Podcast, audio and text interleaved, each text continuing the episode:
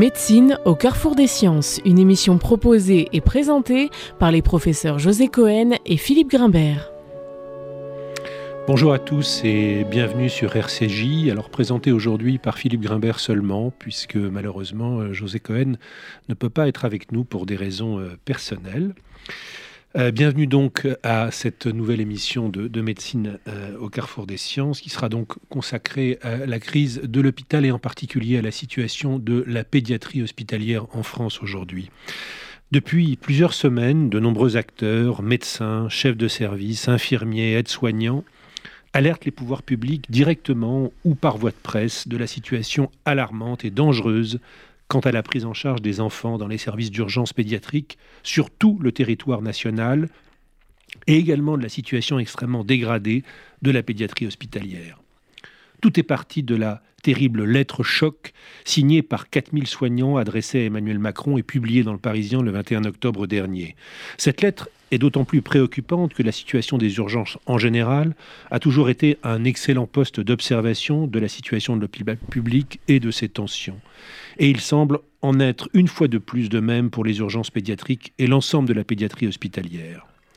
Et puis, cette situation, plus que difficile de la pédiatrie, concerne aussi la pédiatrie de ville, euh, vivons-nous une période limitée dans le temps liée à l'épidémie hivernale de bronchiolite et à la situation des services d'urgence pédiatrique ou sommes-nous confrontés à un symptôme aigu d'une maladie systémique qui paralyse l'ensemble du système hospitalier public français qui a traversé d'importantes mutations ces dernières décennies? Alors nous avons déjà consacré de nombreuses émissions à ce sujet et la situation ne semble pas s'améliorer, bien au contraire. C'est à toutes ces questions que nous essaierons de répondre avec notre invité, le professeur Rémi Salomon, chef du service de néphrologie pédiatrique à l'hôpital Necker, mais qui est également le président de la commission médicale d'établissement de l'assistance publique hôpitaux de Paris, donc le responsable de l'ensemble de la communauté médicale, et depuis peu président de la conférence des présidents de CME, et donc qui représente l'ensemble de la communauté sur le territoire national. Nous essaierons donc de voir avec lui si la pédiatrie constitue le parangon de la dégradation de la médecine hospitalière, et ce que nous pouvons apprendre de plus dans ce nouvel épisode. Rémi Salomon, bonjour. Bonjour Philippe Grimbert. Bonjour et merci d'avoir accepté notre invitation car avec vous, nous devrions avoir à la fois la vision d'un pédiatre, clinicien, chef de service, mais également celle d'un représentant élu francilien et national de la médecine hospitalo-universitaire, une vision à tous les étages en quelque sorte. Alors prenons le temps, si vous le voulez bien, d'identifier les causes et d'essayer d'identifier les solutions qui pourraient se dégager de cette énième crise. Commençons, si vous le voulez bien, pour les auditeurs, euh, par euh, une description de ce qu'est la situation aujourd'hui, des spécificités de la pédiatrie hospitalière en France, de l'organisation des soins euh, pour les enfants, à la fois pour les activités médicales et chirurgicales, qui sont un peu différentes de celles de la médecine adulte. Rémi Salomon. Alors, tout d'abord, merci pour votre invitation. une petite précision dans mes fonctions qui sont un petit peu longues à, décrire. Je, préside la conférence des présidents de CME des CHU, de centres hospitalo-universitaires. 33 CHU en France et, dans les dom-toms. Euh, alors, pour vous répondre, la situation, là, on va parler de la pédiatrie, on va parler aussi de l'ensemble de l'hôpital et de l'ensemble du système de santé. Je pense qu'on a un petit peu de temps pour euh, aborder. Euh, et, ce qui se passe en pédiatrie est finalement, comme vous l'avez dit en introduction, assez, assez c'est le reflet de ce qui se passe en général pour les autres disciplines médicales, que ce soit à l'hôpital ou en ville. Euh, la situation est, actuellement particulière. On est en période d'épidémie euh, hivernale. Euh, c'est la bronchiolite, hein, surtout chez les tout petits, c'est des nourrissons et c'est des formes graves chez les tout petits nourrissons, même dès la naissance. une épidémie qui est forte cette année, l'intensité de l'épidémie varie d'un hiver à l'autre et on est cette année confronté à une épidémie plus forte que celle des années précédentes, pour une raison qui est qui s'explique euh, assez bien, c'est que les deux hivers précédents, euh, on a euh, porté plus le masque, on avait les gestes barrières, ce qui a limité la diffusion des virus. Et donc on a eu beaucoup moins de bronchiolite, beaucoup moins de grippe, beaucoup moins de virus en général. Et là, on a un système immunitaire qui était moins exposé, moins, donc on a des défenses qui sont probablement moins solides. Et ce qui explique partout dans le monde occidental, hein, on l'a observé en, Amérique du Nord, qui est un peu en avance sur nous, euh, une très forte, euh, voilà, beaucoup de patients et des formes plutôt assez sévères. Et donc ce que l'on observe actuellement en pédiatrie, euh, donc ça c'est vraiment ces jours-ci, hein, et depuis à peu près un mois maintenant dans les hôpitaux, c'est un afflux important de beaucoup de patients qui arrivent dans les urgences, donc des urgences qui sont très fréquentées, et la nécessité d'hospitaliser les, les nourrissons qui sont atteints le plus sévèrement. Et ce qui est particulier, alors je ne sais pas si c'est particulier cette année, en fait, il y a trois ans, déjà, euh, on avait une, une, épidémie de bronchiolite qui était un peu moins forte que, cette année, mais on avait le même phénomène que cette année, on avait un manque de personnel dans les services hospitaliers euh, qui euh, faisait qu'on avait des lits, quand on n'a pas assez de personnel, on ferme des lits. Donc la capacité d'accueil des services est limitée.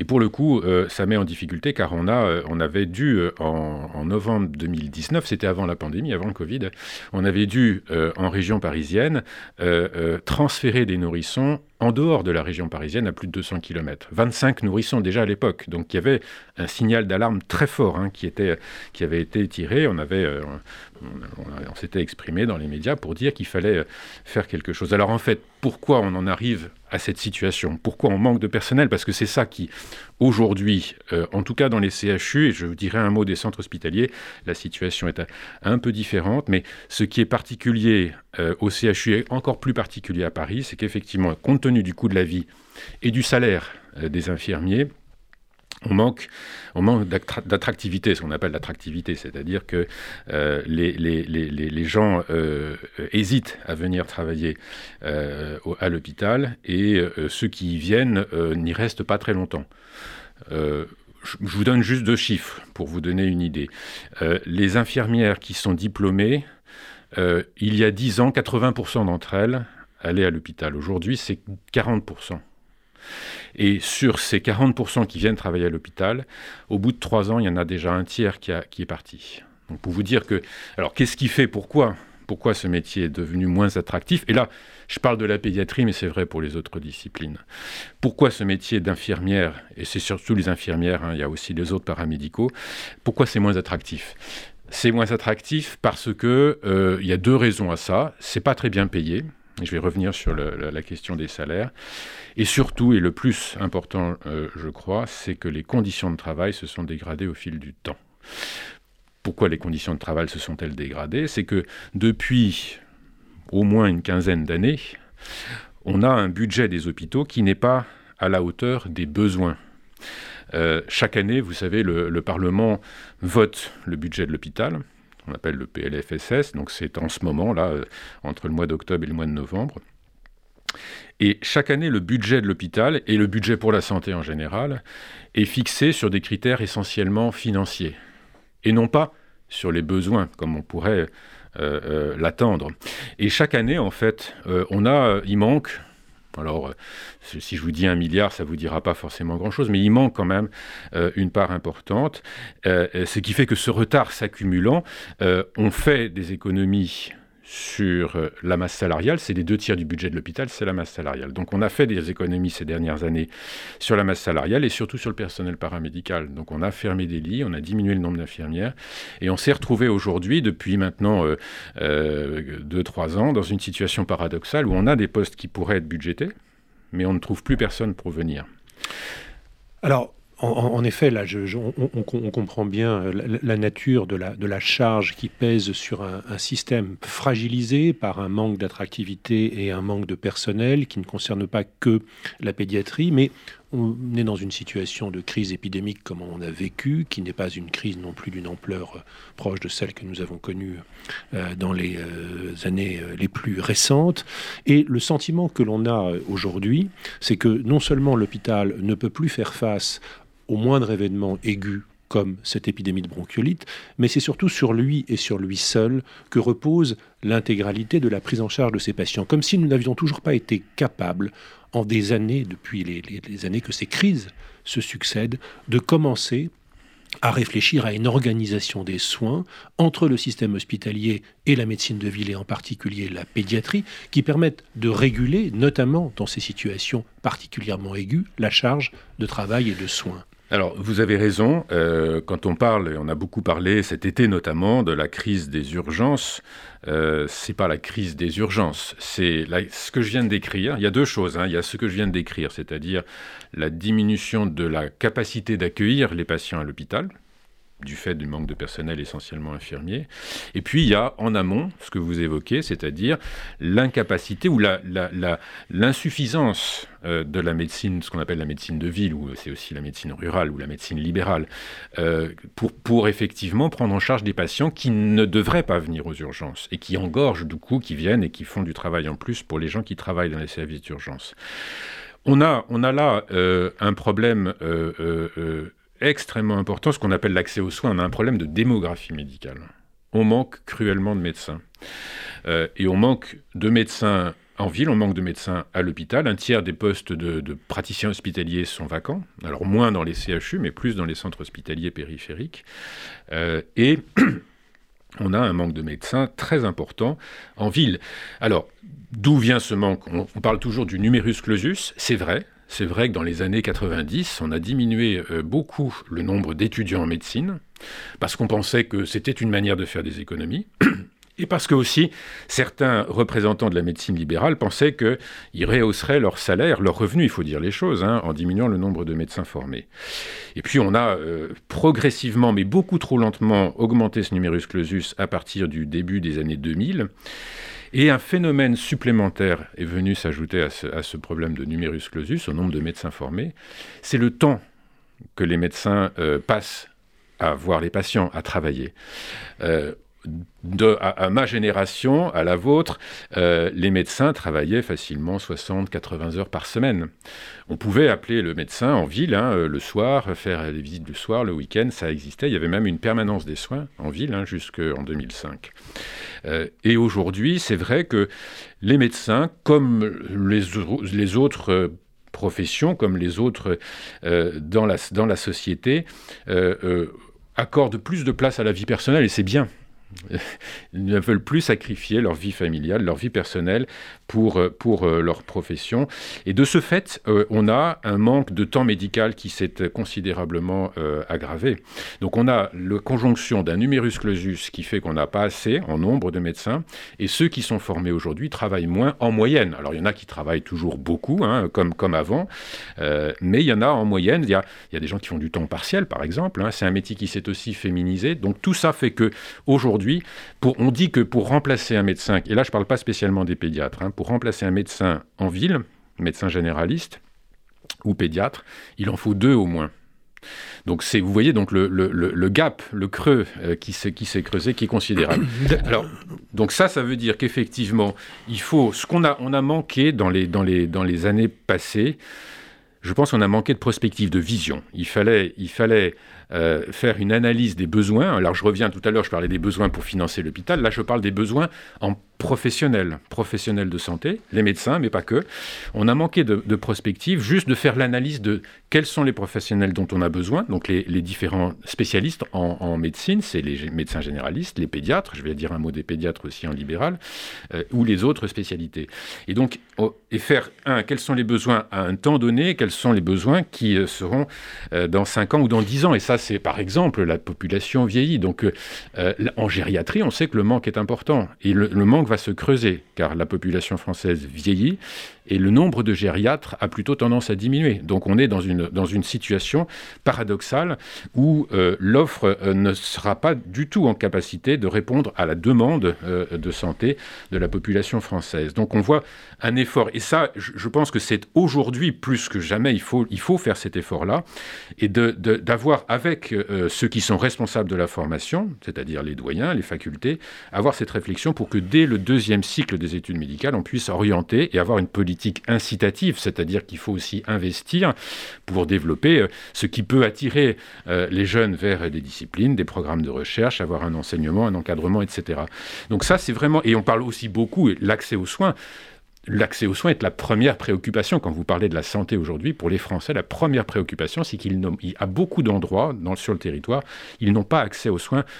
On, a des délais pour avoir des rendez-vous chez un spécialiste ou même chez un généraliste. On reviendra sur les déserts médicaux. Mais donc, si, on, si on résume là, les, premiers éléments de vos, de vos, de vos propos, euh, Rémi Salomon, à la fois donc un perte d'attractivité pour les professions paramédicales à l'hôpital, un manque de personnel médical formé aujourd'hui. On voit bien que euh, la situation ne va pas se résoudre euh, du jour au lendemain. Elle va nécessiter une réflexion, un investissement et, des plans sur un temps euh, relativement long qu'il serait probablement urgent de, mettre en place. Si on en revient à la situation aujourd'hui de crise telle qu'elle est, elle est vécue par les jeunes patients, pour revenir à la pédiatrie, hein, et, par leurs familles, quelle est la réalité de la situation aujourd'hui dans le paysage hospitalier français? Où en est-on? Y a-t-il une possibilité, euh, continue-t-on à faire des transferts d'enfants et de nourrissons dans les services de réanimation euh, extra-franciliens? A-t-on la possibilité de prendre en charge ces patients de manière adaptée à la réalité de cette épidémie qui n'est pas encore à son paroxysme? Non, non. Alors, je, n'aime pas trop euh, avoir un discours voilà, alarmiste ou catastrophiste, hein, mais c'est vrai qu'il faut quand même, je pense que les auditeurs, on doit leur donner la vérité, leur dire la vérité. Donc c'est vrai que en ce moment, ces jours-ci, la situation est particulièrement tendue. Euh, les urgences débordent. On a, euh, on a des enfants, des tout petits qui sont euh, en détresse respiratoire. Une bronchiolite, quand elle est sévère, c'est une asphyxie. Hein. Et donc les enfants ont besoin d'oxygène et certains ont besoin même d'une assistance ventilatoire, c'est-à-dire une machine pour les aider à respirer. Et on a actuellement des enfants, donc les services de réanimation sont pleins. les les, lits euh, d'hospitalisation sont pleins, on n'arrive pas à faire sortir les enfants de la réanimation, donc c'est totalement engorgé. Et donc on a malheureusement depuis quelques jours des enfants qui sont euh, sous oxygène dans des couloirs à des endroits où ils ne devraient pas être. Et avec un sentiment de faire ce qu'on appelle du soin dégradé.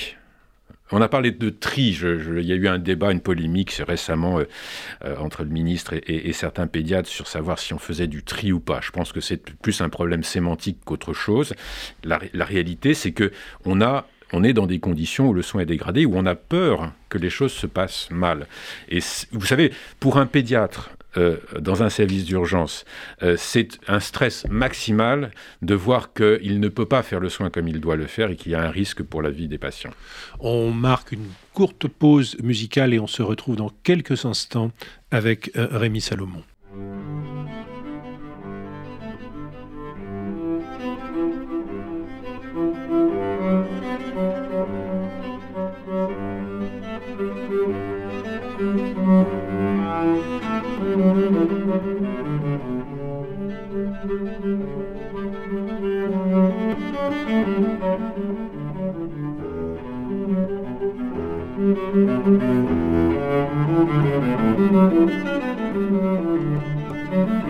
Thank you.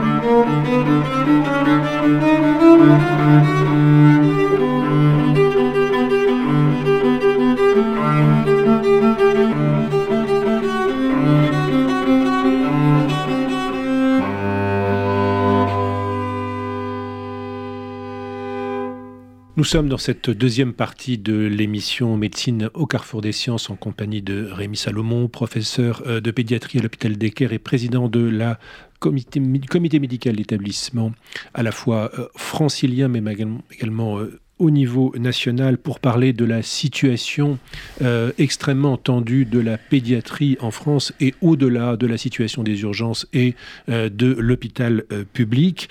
Alors, Rémi Salomon, dans une première partie d'émission, vous avez évoqué le diagnostic, vous avez anticiper un certain nombre de facteurs impliqués euh, dans euh, cette dégradation de la qualité des soins, euh, à la fois un réseau ville-hôpital qui fonctionne mal, principalement en raison d'une modification des pratiques des médecins libéraux, et également en raison d'un nombre insuffisant, et à l'hôpital public, une perte d'attractivité extrêmement importante. Vous avez expliqué évidemment et raconté les conséquences de, cette, de cette organisation aujourd'hui défectueuse qui pèse sur bon nombre d'enfants et, leurs familles, la nécessité euh, parfois de, transférer euh, des patients.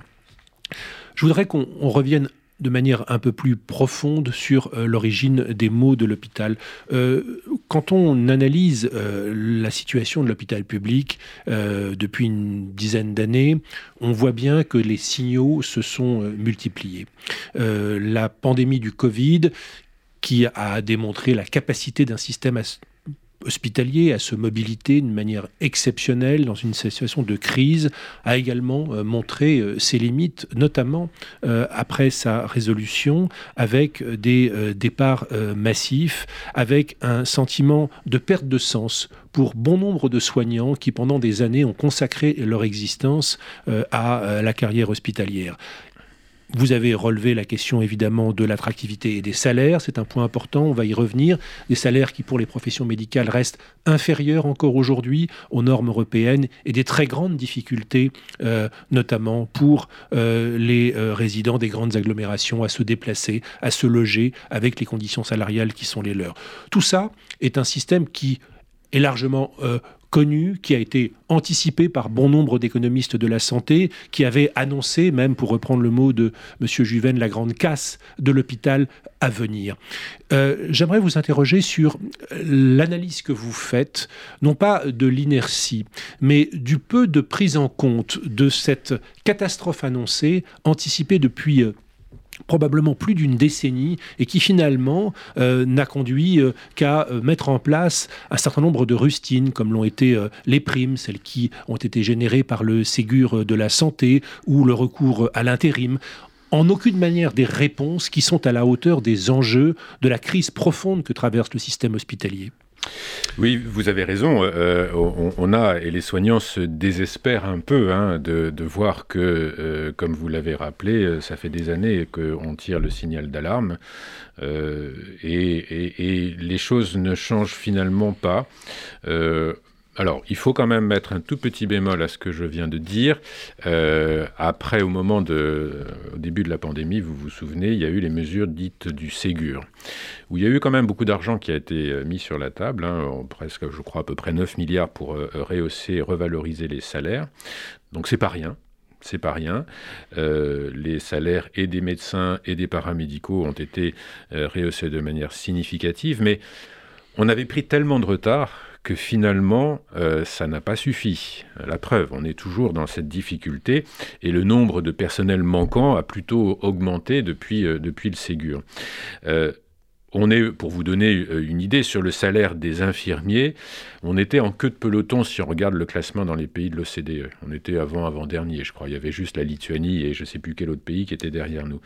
Aujourd'hui, avec le... C'est intéressant, Rémi Sellon. Pourquoi? Pourquoi un pays qui, pendant des années, s'est targué d'avoir l'un des systèmes de santé les plus performants au monde, a-t-il accepté de laisser la clé de voûte hein, du fonctionnement de ce système dans cette précarité, alors même que tout le monde avait anticipé l'évolution des conditions de vie? C'est vrai, euh, c'est vrai, Philippe Grimbert, on peut se poser la question de savoir pourquoi un pays riche comme la France a laissé et qui se targuait effectivement d'avoir un des meilleurs systèmes de santé au monde, hein, a laissé finalement les choses se dégrader ainsi.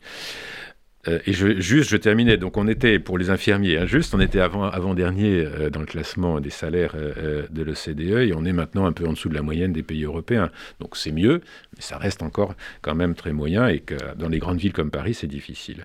Alors, je ne sais pas pourquoi. C'est vrai que on, a, on est un peu surpris et, et, et, et les Français sont très attachés à l'hôpital public aussi. Hein, c'est un service public, c'est-à-dire qu'on a euh, la possibilité, c'est pas vrai dans tous les pays, euh, de soigner tout le monde, quels que soient ses revenus, euh, avec une équité hein, d'accès aux soins. En principe, ça, c'est les, grands principes qui ont été édictés au, sortir de la deuxième guerre mondiale, hein, avec l'invention de la sécurité sociale et de ce grand service public qu'est l'hôpital. Et les Français y sont attachés. Je crois qu'ils y sont encore attachés, de savoir qu'ils peuvent être pris en charge, quelles que soient leurs conditions euh, sociales euh, et financières, ils peuvent être pris en charge correctement. Sauf qu'on voit bien que ce que je viens de dire aujourd'hui est en train de s'effriter ça n'est plus tout à fait vrai. Euh, on n'a plus accès euh, aux soins partout euh, de la même manière, et on a des endroits où quand on arrive à l'hôpital, on voit bien que les, moyens, les moyens ne sont plus là. Donc je ne sais pas répondre à votre question. Pourquoi on a laissé ça? J'ai une petite idée quand même. Oui, que moi aussi, je voulais vous la soumettre. non, non, mais je vais quand même vous dire les choses telles, que je, telles que je les vois. Il y a une injonction à, limiter la dépense publique. Voilà. Donc c'est quand même quelque chose qu'on entend tout le temps à la radio, dans les médias, depuis des années. On dépense trop d'argent trop d'argent public. Euh, alors, je ne vais pas rentrer dans le débat d'abord parce que je ne suis pas un, économiste et, un spécialiste. Je dirais, je risquerais de dire des bêtises et de, mal, et de mal dire les choses. Mais quand même, pour un pays riche, d'avoir un système de santé qui se dégrade, de ne plus avoir la possibilité de soigner les gens correctement, d'accepter, comment peut-on accepter que quand un hiver un peu rigoureux arrive avec des virus un peu, un peu, un peu vigoureux, on ait des enfants, des nourrissons, dont on n'est pas sûr qu'ils soient bien pris en charge et qu'il y ait des risques, que ce, ce soins dégradés dont je parlais tout à l'heure, comment peut-on accepter ça? Et je dirais, j'ai envie de dire, à l'école, l'école publique, comment peut-on accepter également les profs? On a du mal à les trouver. C'est un petit peu aussi l'éducation et la santé me semblent être les deux piliers de notre République. Comment peut-on accepter que ces piliers se fragilisent à ce point? Accepter, et je vous avais rappelé tout à l'heure l'importance de la, du financement de la santé et ce fameux ONDAM hein, qui fixe l'objectif national des dépenses d'assurance euh, maladie, dont on dit qu'il est régulièrement, à chaque fois qu'il est voté, inférieur aux besoins structurels de l'hôpital. Une manière de reconduire une situation de précarité, de mise en tension, presque de façon structurelle, comme si on accompagnait par les moyens alloués à l'hôpital public, de façon presque fataliste, la survenue de cette euh, mise en tension et éventuellement de ce délabrement des structures hospitalières On s'en sortira pas si on n'a pas un investissement aujourd'hui massif compte tenu du retard qu'on a pris. On s'en sortira pas. alors c'est toujours le débat, on me dit oui, euh, plus de moyens, mais il faut aussi une meilleure organisation. C'est les deux. Moi, je pense qu'il faut considérer les deux. On a abordé rapidement le sujet tout à l'heure. Hein. Mieux travailler avec la médecine de ville, former plus de médecins, euh, apprendre à travailler mieux en équipe, euh, libérer du temps médical, du temps soignant. Donc, les administrations, les gouvernances d'hôpital doivent aussi euh, réfléchir à l'organisation des choses. Mais on ne s'en sortira pas si on n'a pas un investissement massif. Alors, j'entendais encore hier, le FMI dit qu'il faut limiter la dépense publique. C'est la doxa. oui, mais jusqu'à un certain point, on ne peut pas accepter. Je pense qu'aujourd'hui, alors on a mis, euh, les, politiques vous diront, il y a eu le Ségur, 9 milliards. Là, on a remis, euh, j'ai entendu, hein, donc vous avez entendu, le ministre de la Santé a remis 500 millions, donc ça fait un milliard en plus. Donc tout ça, c'est beaucoup d'argent, c'est vrai. On, dit qu'il manque 100 000 infirmières en France. C'est vrai. C'est ce que certains disent, et je fais plutôt partie de cela. Quand une infirmière, quand j'ai dit tout à l'heure, hein, euh, on a réduit la masse salariale pour faire des économies. Et donc, on a laissé en fait euh, euh, ce qu'on appelle les ratios, c'est-à-dire le nombre de patients que prend en charge une infirmière, se dégrader, c'est-à-dire qu'une infirmière, il est assez courant de voir dans les services de, médecine, une infirmière prendre en charge 12 patients, parfois 15 et parfois plus. Elle ne peut pas faire bien son travail, c'est sûr. Euh, et, donc il faut réduire ce ratio. Il faut qu'une infirmière, pour bien travailler, puisse avoir... C'est la perte de sens que vous évoquiez tout à l'heure. L'infirmière qui doit courir du matin au soir pour donner les médicaments, pour faire le soin, et qui n'a plus le temps juste le temps de discuter un peu avec le patient. C'est un métier, vous savez, c'est moi je trouve que c'est des métiers vraiment formidables. Je le dis toujours parce que on me reproche de temps en temps de faire de l'hôpital, ce que les directeurs de temps en temps disent, c'est l'hôpital bashing, c'est ça qui fait fuir les, soignants. Non, c'est pas l'hôpital, c'est pas ce que je dis qui fait fuir les patients, les, soignants, pardon. C'est ce qu'ils voient quand ils sont, euh, quand ils font des stages d'infirmiers, puis quand ils commencent à travailler à l'hôpital, ils voient bien que les conditions sont difficiles. Alors vous avez, vous avez rappelé euh, le ratio si important entre le nombre de soignants et le nombre de patients, en effet, qui en dehors des unités de soins intensifs est une notion extrêmement floue et qui met des services dans des, très grandes tensions, avec euh, euh, en effet un, nombre de soignants affectés à un nombre de lits euh, disproportionné. On a beaucoup entendu que pour l'organisation de la mise en place de ces, ratios notamment, eh bien, le gouvernement et notamment les ministères compétents avaient fait appel à des cabinets de conseil et que ce sont les, les conclusions de ces cabinets de conseil très éloigné de la réalité de terrain que seuls connaissent évidemment des professionnels qui sont impliqués euh, dans la mise en place de cette réorganisation managériale de l'hôpital public. Est-ce que c'est le diagnostic que vous portez oui. est-ce que vous le regrettez? Oui, je le regrette bien sûr. C'est pas, n'a pas besoin de cabinet de conseil pour savoir. Je pense que ceux qui savent, vous savez, euh, ceux qui savent le mieux euh, ce dont ils ont besoin, c'est ceux qui font c'est ceux qui font euh, le travail, c'est-à-dire les soignants dans les services. Donc je pense qu'il faut faire un peu confiance aux soignants, euh, et s'ils vous disent qu'ils euh, ne sont pas suffisamment nombreux pour bien faire le travail, il faut les écouter. Mais comme on avait la doxa, l'injonction de faire des économies, on ne les a pas écoutés. Et on a demandé au directeur de ne pas écouter les soignants. C'est ce qui se passe en réalité. et, on, a, on a déconnecté en fait les lieux de décision de ceux où on fait le soin. Et on a, euh, c'est une distance souvent. Et c'est le directeur d'hôpital, il ne fait qu'appliquer ce qu'on lui demande d'appliquer, c'est-à-dire d'avoir un budget qui est contraint. Et finalement, on arrive à des directions qui sont euh, sourdes ou qui font euh, semblant de l'être hein, à ce que les soignants. Alors aujourd'hui, il y, a une prise de conscience de ça, y compris chez les directeurs. Hein. Je pense que c'est un métier difficile aussi d'être directeur ou directrice d'hôpital. Donc je pense qu'il y a une prise de conscience. Mais c'est, il faut que chacun prenne ses responsabilités. Je pense que les soignants, les médecins, les médecins de ville, hôpital doivent mieux travailler ensemble. En ville, il faut que les différentes professions de santé apprennent à travailler ensemble. C'est nécessaire, comme on manque de médecins, il faut que les paramédicaux prennent une partie des tâches et des compétences. Mais ça nécessite un travail d'équipe. C'est vraiment pas simple. Il y a aussi du corporatisme de ce côté-là. Mais il faut aussi que les politiques prennent leurs responsabilités. Et, c'est à eux de prendre des décisions, malgré la situation financière de notre pays qui n'est pas bonne. On, traverse, une grave crise euh, économique, sociale, une crise mondiale, hein, pour toutes les raisons que vous savez, que je n'ai pas besoin de rappeler. Mais je pense qu'il y a des priorités, il y a des choix à faire à un moment donné. Et je pense qu'on ne, on ne peut pas laisser euh, un système de santé se déliter de cette manière. On peut, certains pourraient croire, parce que j'entends aussi euh, de temps en temps, euh, oui, mais euh, le système public, ça fonctionne pas bien, trop de bureaucratie, les décisions sont pas prises suffisamment rapidement, et finalement, dans le privé, ça marchera mieux.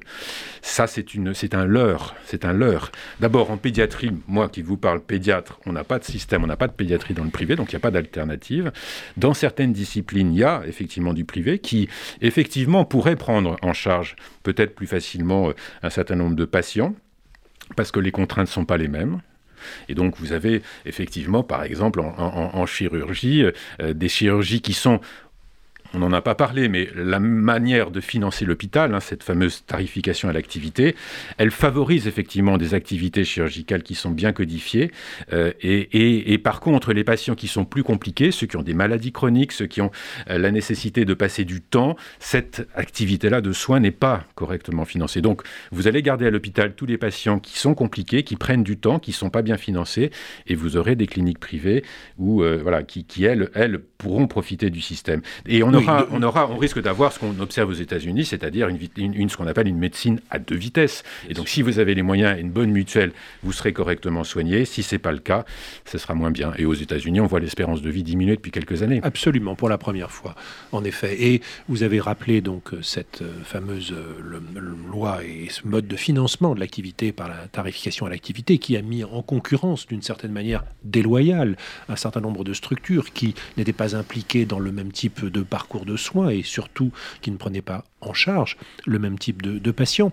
Euh, on, se demande si la volonté qu'il y a eu lieu, qu'il y a eu depuis ces dernières années, où ce système a montré ses limites, de le maintenir, n'est pas aussi euh, un système qui accompagnerait sur le plan idéologique la possibilité de voir en effet ces deux systèmes de santé se mettre en place, un système de privé performant qui profitent à une certaine partie de la population, et puis un système public qui revienne à ce qu'était l'hôpital public d'avant la loi de Bray. Oui, c'est l'hospice. L'hospice, le lieu de traitement des indigents, avec des moyens précarisés, avec des populations précaires, avec des patients précaires. Est-ce qu'il n'y a pas derrière tout cela et derrière, alors on est un peu machiavélique évidemment quand on se projette dans cette, ce scénario catastrophe, mais une volonté politique aussi d'accompagner lentement ce processus je pense qu'il y a de ça. Euh, c'est vrai que quand on voit les, arbitrages et les règles qui sont euh, actuellement celles du financement de l'hôpital, comme je viens de le dire, il y a effectivement de ça. Et je pense que c'est un c'est pas un bon choix hein, pour les raisons qu'on vient de dire, euh, car ça créerait effectivement des disparités entre les gens qui ont les moyens de, se payer du soin, une bonne mutuelle et les autres. On est déjà dans un système de santé où euh, il y a une, déjà une forte inégalité. Hein, euh, même si on a l'accès aux soins en principe indépendamment de, ces, conditions de, revenus, on sait bien que l'espérance de vie des, classes sociales défavorisées est moins bonne, y compris en France. Euh, et je voudrais dire un mot peut-être de la prévention. Je ne sais pas si je peux le dire maintenant. Bien sûr. Mais on, a souvent euh, Robert Debré qui était pédiatre aussi. Vous avez évoqué son nom, euh, qui était pédiatre et donc qui a réformé en profondeur le système de santé, le système hospitalier en particulier à la fin des années 50 et au début des années 60. Donc, qui a créé les centres hospitalo-universitaires. n'a pas fait la, Il disait au début des années 70, c'était un vieux monsieur à ce moment-là, il avait plus de 90 ans. Il disait J'ai pas fait la dernière étape de ma réforme, qui est celle de la santé publique. Euh, c'est-à-dire, euh, il faut que, euh, il disait Robert Debré, il faut que les, étudiants en médecine sortent de l'hôpital et aillent voir où les gens vivent car pour bien soigner, il faut et, prévenir les maladies. Donc c'est la prévention. La santé publique, c'est ça aussi, c'est de prévenir les maladies. Et, bien, il faut prendre en considération la, personne dans son environnement. On n'a pas 50 ans après, hein, ça c'était au début des années 70, on n'a pas pris, on n'a pas fait cette réforme de la santé publique. Elle est pourtant essentielle. Et je suis de ceux qui portent euh, l'idée qu'il faut que les centres hospitalo-universitaires, qui sont ceux qui doivent montrer la voie, former, il faut qu'on aille vers ça. Et, et c'est vraiment euh, indispensable. Alors, c'est par exemple, la santé publique, c'est de faire de la médecine scolaire. C'est de faire euh, euh, des, PMI, la, première enfance. On, dit aujourd'hui, on a un ministère qui, est, qui, fait, qui dit qu'il fait de la prévention avec en, finançant, en remboursant trois ou quatre consultations. C'est pas ça la santé publique, c'est pas ça la prévention. C'est d'avoir des gens. Vous savez, j'entendais, j'avais une collègue pédopsychiatre qui me disait, il y a, on a actuellement depuis deux ans beaucoup de jeunes qui arrivent en détresse psychique qui font des tentatives de suicide, parfois même des jeunes adolescents. Beaucoup, beaucoup, beaucoup. Euh, et on est très embêté d'ailleurs parce qu'on n'a pas le personnel pour les prendre en charge à l'hôpital formé. Donc là aussi, je reviens à cette nécessité de former en fonction des besoins. Là, il y a un besoin aigu. Euh, elle me disait, mais tu sais, on, on voit arriver des jeunes, ça fait des mois qu'ils sont en déshérence. Ils sont en détresse psychique depuis des mois. Personne ne les a dépistés à l'école et il n'y a pas de rendez-vous en ville pour les prendre en charge dans les CMPP avant un an ou un an et demi. Donc c'est ça la prévention aussi. On marque une seconde pause musicale et on se retrouve dans quelques minutes avec Rémi Salomon. Une petite cantate du bout des doigts, obsédante et maladroite, monte vers toi. Une petite cantate que nous jouions autrefois, je la joue maladroite, similaire et sol do fa. Cette petite cantate fa, sol do fa n'était pas si maladroite quand c'était toi. Les notes couraient facile, heureuse au bout de tes doigts. Moi j'étais là malhabile, simile, à sol do fa. Mais tu es parti fragile vers l'au-delà. Et je reste malhabile, fa sol do fa. Revois souriante, assise à ce piano-là, disant bon je joue, toi chante, chante, chante là pour moi. Similare, similare, si sol do fa. Similare, similare, si sol do fa. Mon ami, ou ma douce, ou ma si petite à moi. Mon Dieu, qu'elle est difficile cette cantate sans toi. Une petite prière, la la la la. Avec mon cœur pour la faire et mes dix doigts. Une petite prière, mais sans un signe de croix. Quelle offense, Dieu le Père, il me le pardonnera similare, similare, si sol do fa. Similare, similare, si sol do fa. Les anges avec leurs trompettes la joueront, joueront pour toi. Cette petite cantate que nous jouions autrefois. Les anges avec leurs trompettes la joueront, joueront pour toi. Cette petite cantate qui monte vers toi. Cette petite cantate qui monte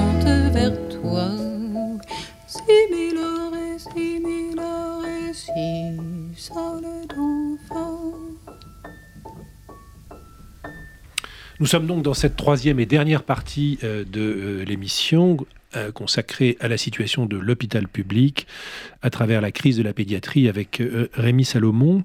Vous avez évoqué la souffrance psychique et le manque de prévention dans la prise en charge adaptée, notamment au milieu scolaire. Ceci m'amène à vous poser la question de de l'état de la pédopsychiatrie et de la psychiatrie d'une façon plus générale, mais en particulier de la pédopsychiatrie en France. Euh, toutes les situations euh, dégradées, euh, alarmantes que nous décrivons à l'occasion de ces crises épidémiques sont décrites par les acteurs de terrain des différents services de psychiatrie et de pédopsychiatrie en France depuis déjà un certain nombre d'années, avec une, une vision qui est presque, disons-le, apocalyptique de la euh, capacité euh, des structures hospitalières à répondre aux besoins des populations et notamment des besoins précaires en matière de prise en charge de la maladie mentale. On parle de honte à un moment donné, ce sont des termes qui ont été employés par un certain nombre d'acteurs de terrain euh, sur la prise en charge de ces enfants euh, jeunes ou de ces adultes euh, souffrant de maladies psychiatriques souvent extrêmement graves qui nécessitent bien sûr des recours à des soins extrêmement spécialisés. Quel est le regard que vous portez d'abord comme pédiatre et comme responsable institutionnel sur l'état de la psychiatrie et de la pédopsychiatrie en France?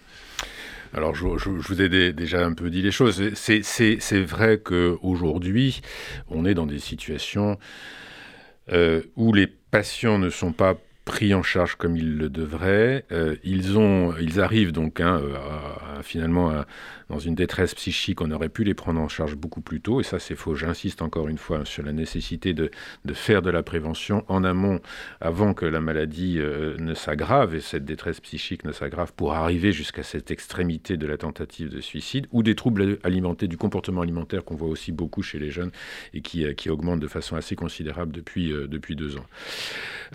Et donc on a, on a, on manque de personnel, donc on a des jeunes qui arrivent, parfois on n'a même pas de place de lit pour les prendre, et j'en- j'entends des pédopsychiatres me dire, mais je l'ai renvoyé chez lui, je suis pas du tout tranquille. Vous imaginez, vous imaginez la, la, difficulté pour un, pour un pédopsychiatre de se dire, euh, je prends des risques. Ce patient, ce jeune, devrait être dans une équipe, devrait être hospitalisé sous surveillance, et je ne peux pas le garder. Il, il rentre chez lui. Donc c'est terrible. Et après, on retrouve des, ces jeunes-là, ceux qui peuvent être hospitalisés, ce sont dans des services de pédiatrie générale, avec un personnel qui n'est pas formé, des locaux qui ne sont pas adaptés à ce type de prise en charge. Donc à nouveau, on met à la fois les patients euh, en difficulté et avec un soin dégradé, et les soignants dans des situations de stress et de souffrance. C'est ce qu'on disait tout à l'heure, hein, pour commencer avec un, un sens du métier qui est complètement euh, abandonné. Donc je, je, je, je- sur la psychiatrie euh, et, chez la, et dans la- pour la psychiatrie adulte, la situation n'est pas, est pas, est pas meilleure. hein. Donc il y a, y a un besoin impératif. La moyenne des pédopsychiatres, juste, c'est- je crois que c'est la, la moyenne d'âge des pédopsychiatres, c'est c'est 60 ou 61 ans, pour vous donner une idée, il y a plus de jeunes. Donc il faut former. Alors comment faire? Ça je, Alors je suis pas psychiatre et donc je ne suis pas dans les, dans les programmes qui, euh, de- peut-être suffisamment, euh, comment dire, pointus pour vous dire quels sont les moyens pour euh, former. Mais ce qui est sûr, c'est qu'il faut les inciter à former. Et donc, il faut, dès le, dès le début des études médicales, euh, créer des conditions qui puissent attirer les jeunes vers ce métier, qui est un, métier, je pense, qui reste extrêmement euh, passionnant. Mais il faut que les conditions d'exercice puissent être correctes pour, voilà, pour qu'ils y aillent. Une situation qu'on a peu abordée parce qu'il y en a tellement aujourd'hui, Rémi Salomon, c'est celle de l'inégalité régionale, territoriale, de l'accès aux soins, de ces fameux déserts médicaux. Euh, là encore, une fois, on, a l'impression que la situation, euh, euh, ou que la dégradation de la situation est, le diagnostic est connu. et qu'on a beaucoup de mal à mettre en place un système qui permette d'offrir des solutions euh, à court terme qui répondent aux besoins des populations, notamment dans les régions les plus euh, défavorisées. les incitations à l'installation, les contreparties financières, on le voit, fonctionnent peu. la télémédecine, peut-être, représente une partie de la solution, mais une partie seulement. il y a eu un tournant important qui a été la création des nouveaux métiers paramédicaux, des infirmières de pratique avancée. D'ailleurs, métiers contre lesquels une partie du corps médical s'est opposée pendant un certain temps. Euh, nous mettant dans une situation de très grand retard par rapport à de nombreux voisins, notamment euh, européens, mais également euh, outre-Atlantique, qui avaient déjà délégué un certain nombre de tâches, permettant bien sûr de manière beaucoup plus souple qu'un certain nombre d'actes techniques et d'actes médicaux soient accomplis à l'extérieur de ce clivage assez abrupt existant entre le médical et le paramédical. Où en est-on dans le déploiement de ces solutions et quel avenir voyez-vous pour euh, lutter contre euh, ce désastre de la, euh, de la, de la désertification hmm. d'un certain nombre de territoires Alors, c'est, ça, ça va être un, passage obligé. On ne peut pas faire autrement que d'impliquer plus les paramédicaux et de faire ce que je disais tout à l'heure, ce partage de tâches, ce transfert de compétences, ce transfert de tâches entre les médecins et les infirmiers. vous évoquiez ces, ces, ces nouveaux métiers, ce qu'on appelle les infirmières de pratique avancée. Euh, expliquer C'est-à-dire, en fait, c'est une infirmière qui va se former au-delà de sa formation initiale. Elle va acquérir, elle va se former ces deux ans de pratique de, formation, hein, euh, la pratique avancée, où elle va apprendre plus. Et puis, elle peut prendre euh, sur certaines filières. On a notamment, par exemple, pour la prise en charge des, patients qui sont en insuffisance rénale, hein, la possibilité pour une infirmière, par contre, par exemple, de faire des prescriptions simples, de prescrire certains examens complémentaires, là où euh, les autres infirmières ne peuvent pas le faire. Et ça décharge donc euh, les médecins d'une partie de, leur travail et ça leur permet donc, du coup, euh, s'ils ne sont pas assez nombreux, de, pallier à ce déficit. alors, ça se fait un peu, comme vous l'avez rappelé, on a beaucoup de retard par rapport aux pays anglo-saxons, qui le font déjà depuis une vingtaine d'années. Et on a commencé depuis quelques années, 3-4 ans, mais sur la pointe des pieds. Il faut, il faut aller beaucoup plus loin, beaucoup plus vite. Euh, et je pense qu'il n'y a pas que les pratiques avancées. Il y a Là aussi, c'est de l'investissement. C'est de l'investissement, c'est de la formation. mais avec voilà, euh, si vous avez dit le mot, je voudrais insister. Je l'ai peut-être pas encore suffisamment dit au cours de cette émission. Euh, un, l'enjeu majeur, je pense, quand on parle du système de santé, c'est la formation. J'ai parlé tout à l'heure de la formation des médecins. C'est vrai aussi pour la formation des paramédicaux. juste, je prends deux minutes pour parler de la formation des paramédicaux parce que c'est un sujet dont on ne parle pas assez, à mon avis, qui est juste majeur. Puisque aujourd'hui, si on est dans cette situation compliquée, c'est parce que, comme je l'ai dit en commençant, on manque d'infirmiers, on ferme des lits et on n'est pas capable d'accueillir les patients correctement. Euh, donc il faut former plus. Olivier Véran, le ministre précédent de la Santé, a dit je vais mettre 20, on va mettre 20% de places en plus dans les, écoles d'infirmières. Euh, sauf que 30% d'entre elles ou d'entre eux abandonnent au cours des études. Et ensuite, ceux qui sont formés, un tiers vont partir au bout de trois ans. Donc c'est vous dire, et, 40% seulement vont à l'hôpital, là où ils étaient 80% avant. Donc il y a un vrai problème de formation. Euh, il faut prendre ce problème vraiment à bras le corps. Il y a un, problème de sélection à l'entrée des écoles d'infirmiers qui se fait maintenant par Parcoursup. Il n'y a plus d'entretien comme il y avait avant. Et donc je pense qu'il y a des, gens, des jeunes qui choisissent ce métier-là. Il y a encore beaucoup de jeunes qui veulent le faire. Hein. Ce sont des très beaux métiers, les métiers du soin. Je le redis encore une fois. Oui, ce sont des très beaux métiers. Il y a beaucoup, il y a beaucoup de demandes sur Il y a beaucoup de demandes, mais il ne faut hein. pas décourager les jeunes. Il faut leur donner les conditions de, faire, de bien faire ce métier-là. Et donc il faut revoir, un, le mode d'entrée dans les écoles d'infirmiers. Il faut voir la formation elle-même. Vous savez, il y a trois, trois, trois institutions sont responsables de la formation des infirmiers. Les écoles d'infirmiers que je viens de nommer, l'université, depuis quelques années, et puis l'hôpital, l'endroit où ils font leur stage. Et ces trois-là ne se concertent pas finalement. Chacun fait le constat. Tout le monde s'accordera à dire qu'effectivement les infirmiers sont pas... Il y a un problème de formation, mais à aucun moment on a pris le temps de regarder ce que l'on pouvait faire pour, euh, pour améliorer les choses. Donc c'est un enjeu majeur, avec donc des, ensuite au-delà de la formation initiale, la capacité de former plus certains pour aller faire la pratique avancée et de mieux valoriser aussi la carrière d'infirmière. C'est pas que la pratique avancée. Je pense que dans certains pays, il y a des grades. Hein. L'infirmière peut, au fil de sa carrière, acquérir des compétences qui sont valorisées à la fois sur sa fiche de paye et à la fois dans l'équipe. Je dis souvent, quand on travaille à l'hôpital, l'intérêt de l'hôpital, c'est le travail en équipe. Il faut qu'en ville, il le fasse plus aussi. Euh, il est important que dans une équipe, dans l'équipe médicale, chacun ait sa place et sache ce qu'il doit faire, donc un projet personnel dans un projet d'équipe, et c'est la même chose pour les paramédicaux. Mais on est loin du compte aujourd'hui. Euh, il faut que chacun, chaque infirmier qui prend sa place dans un service, ait une mission. Et il peut y avoir... Donc c'est une animation d'équipe, ce qu'on dit en anglais le management, j'aime pas trop ce mot-là, mais c'est ça. Il faut faire, faire animer cette équipe et que chacun se sente reconnu pour ce qu'il sait faire. Et fidéliser les infirmières, c'est aussi leur donner au fil du temps, donc au début on apprend le métier, euh, les premiers mois, hein, et puis petit à petit on prend sa place et on peut acquérir une compétence une sur l'éducation thérapeutique, l'autre sur la coordination euh, de la sortie avec le médecin de ville, que sais-je encore. Il y a des missions qui peuvent être... Et euh, faire écrire des protocoles de soins, améliorer. Et quand les infirmières se sentent reconnues pas, et financièrement, mais même pas que. Juste de ça, on sait qu'une telle, elle, est, elle a acquis une compétence dans tel domaine et elle va apporter quelque chose à l'équipe. Ça change beaucoup de choses. Donc c'est aussi la, manière de concevoir euh, le travail de l'infirmière et de donner des perspectives de carrière autres qu'aujourd'hui, l'infirmière, elle a un truc complètement linéaire, il n'y a pas de progression. Si elle veut progresser, elle devient cadre de santé, ce qui est un métier hyper important hyper maltraités, c'est-à-dire qu'aujourd'hui, euh, euh, les cadres sont mal, sont mal payés et sont euh, prises entre le marteau et l'enclume de ce que je disais tout à l'heure, ceux qui décident à la direction de l'hôpital et ceux qui font le travail dans, le, dans, les services, avec des injonctions paradoxales souvent, et la cadre, elle est prise entre les deux, et c'est souvent beaucoup de ce qu'on appelle la souffrance morale pour ces, pour ces, pour ces, ces cadres qui, voient bien que, les, effectifs ou les moyens ou le planning ne va pas, mais qui ne peut pas faire autrement que d'appliquer euh, des directives qui lui ont été données par ses supérieurs hiérarchiques. Rémi Salomon, il nous reste quelques minutes. Vous êtes, une, voix de terrain particulièrement euh, euh, attentive.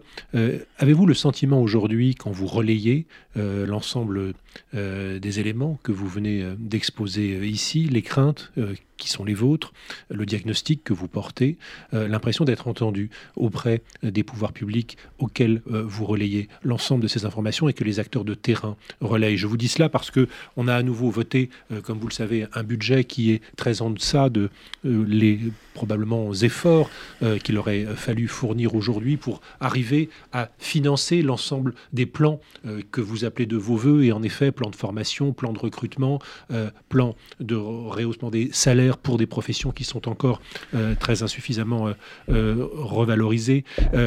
quel est votre sentiment sur le, la, manière dont sont entendus l'ensemble de ces cris d'alerte, de ces cris d'alarme, y compris de la part d'acteurs institutionnels, de responsables institutionnels que vous êtes auprès des pouvoirs publics? Oui, je, dis qu'il faut que chacun prenne ses responsabilités. Donc moi, j'essaye, je, à la place où je suis, de travailler aussi avec les médecins libéraux. Hein. On a réuni les médecins libéraux, les médecins hospitaliers pour essayer de faire, de voir comment on pouvait mieux travailler ensemble. Tout ça, c'est des choses sur lesquelles je suis très impliqué. Je pense que les gens entendent, les, mentalités commencent à évoluer, à bouger.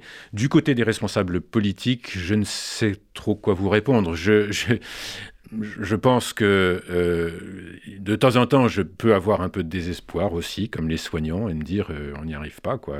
On, dit, on dit les mêmes choses depuis des années et finalement ça ne passe pas. Mais mon tempérament n'est pas celui de je ne peux pas jeter l'éponge. C'est pas possible. À l'endroit où je suis, je ne peux pas jeter l'éponge. Euh, c'est on ne peut pas laisser un système de santé s'effriter de cette manière-là et voir des, inégalités euh, se creuser. Euh, et ça, pour moi, c'est cette injustice face à la santé n'est juste pas acceptable. Donc je continue de me battre, je continue de rencontrer régulièrement des politiques. J'étais l'autre jour sur un plateau de télé à côté de Bruno Le Maire et donc je lui ai dit les choses euh, et je redirai et s'il faut, j'irai voir le président de la République. Euh, mais jusque, jusque tant que je suis dans cette position de responsabilité, je continuerai d'essayer de, faire passer le message et, de le dire euh, comme je le fais aujourd'hui avec vous dans les médias. C'est aussi une manière de sensibiliser l'opinion. Pendant l'élection présidentielle, la dernière en 2017 et pas plus en 2022, on n'a pas parlé de l'hôpital, très très peu. Pourtant, c'est un débat qui devrait avoir lieu, surtout après ce qui s'est passé avec la pandémie Covid. Et, ce débat n'a pas lieu. Il faut qu'il ait lieu aujourd'hui. Je ne sais pas si on a encore une minute pour parler euh, d'une crise qui est une crise dans la crise. C'est celle du déficit de la pénurie d'antibiotiques et notamment de l'amoxicilline. Je, le dis parce que c'est vraiment un truc. Euh, c'est une crise assez majeure. Hein. Euh, on manque depuis des années de, de, de, médicaments. On a des pénuries de plus en plus nombreuses qui sont qui s'expliquent par le fait que on a délocalisé la production des médicaments. On fabriquait beaucoup de médicaments en France hein, jusqu'à la fin du XXe siècle. Et puis pour des raisons de, diminution des coûts de production, comme tous les autres produits, on a délocalisé en Asie du Sud-Est, en Chine et en Inde pour la fabrication des médicaments. Euh, et, on a aujourd'hui des médicaments essentiels qui viennent à manquer. Euh, ça a été pendant la crise Covid au printemps, ça a été euh, des médicaments pour la réanimation. C'est aujourd'hui un antibiotique qui s'appelle l'amoxicilline, qui est le premier antibiotique en, nombre. C'est deux tiers des prescriptions chez l'enfant. Euh, et donc, ce qui s'est passé, c'est que pendant les deux années passées, comme j'ai dit tout à l'heure, on a eu moins de virus, donc il y a eu moins de, consommation d'antibiotiques. Donc les, industries pharmaceutiques ont fermé des lignes de production. Et là, on me dit qu'aujourd'hui, pour les remettre en route, il faut plusieurs mois. Est-ce que c'est acceptable? Donc, juste, on ne peut pas pour la fabrication des médicaments aussi importants que cela, avoir juste une logique commerciale. Ça n'est pas possible. En effet, Rémi Salomon, merci beaucoup d'être euh, venu aujourd'hui à Médecine au carrefour euh, des sciences. Nous nous retrouverons donc euh, le mois prochain. Bonne fin de journée à tous.